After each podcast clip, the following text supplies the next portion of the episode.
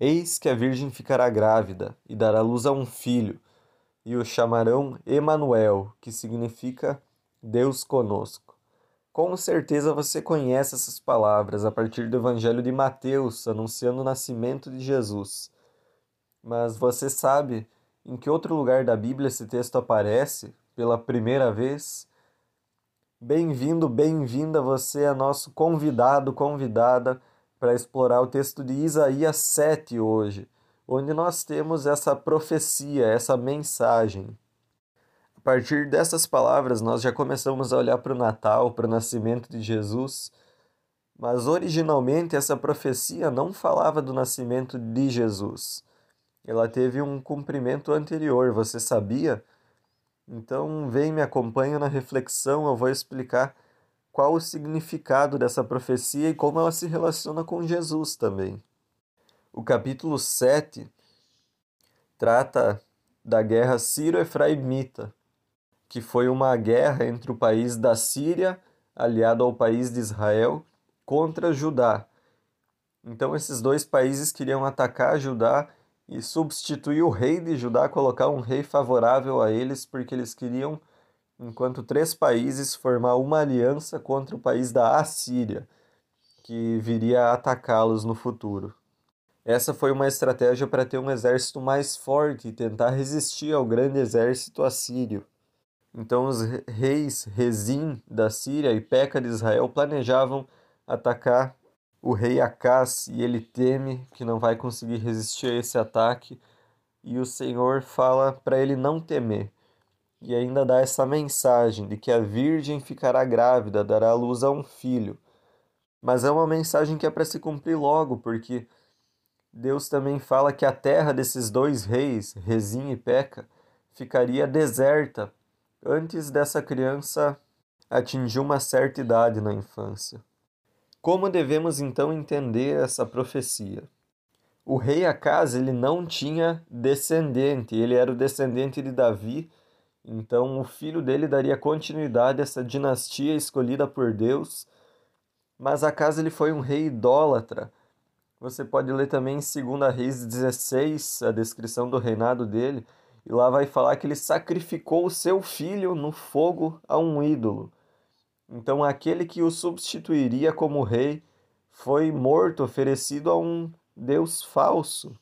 Então Acas não tinha sucessor, parecia o fim da linhagem de Davi, a linhagem de onde viria o Salvador. Mas Deus promete um filho a Acas que seria sinal da fidelidade de Deus, que, apesar da idolatria de Acas, daria sequência à dinastia de Davi. Aqui, essa palavra que aparece como virgem também poderia ser jovem no texto hebraico. Então, não necessariamente uma mulher virgem, mas uma mulher que inicia a sua idade fértil. E esse filho que nasce é o rei Ezequias, que é um rei que fez a vontade do Senhor e que levou todas as pessoas a adorarem ao Senhor. Então esse nome Emanuel, que significa Deus conosco, mostra que o povo andaria de novo com Deus e que Deus se mostrava como fiel ao seu povo, um Deus que não abandona. A dinastia de Davi quase desapareceu, mas graças ao Senhor ela teve continuidade até chegar em Jesus. Então, como nós lemos esse texto a partir de Jesus Cristo? Como o Evangelho usa esse texto? As Escrituras, elas apontam para Cristo. Os acontecimentos e profecias do passado eram uma sombra daquilo que Jesus faria no futuro, elas prefiguram de modo parcial aquilo que Jesus traria de modo completo. E talvez você esteja se perguntando então, tá, mas esse texto é uma profecia sobre Jesus ou não é? Quando ela surgiu, ela apontava para o rei Ezequias, mas em Jesus ela se cumpre de uma maneira muito mais completa e profunda e verdadeira. Esse foi o texto que ajudou as pessoas a entenderem o nascimento virginal de Jesus.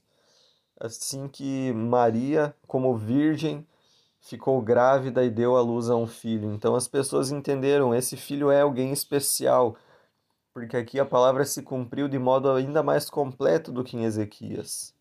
Jesus é o verdadeiro Deus conosco, porque ele é o Deus verdadeiro que veio ao mundo. Em Cristo, Deus veio se fazer próximo, Ele quer estar conosco. Ele é a grande prova de que a fidelidade de Deus não cessa, assim como não cessou ali quando Acas foi infiel. Ele é a prova de que Deus continua tentando buscar e resgatar o perdido e restaurar vidas e histórias quebradas.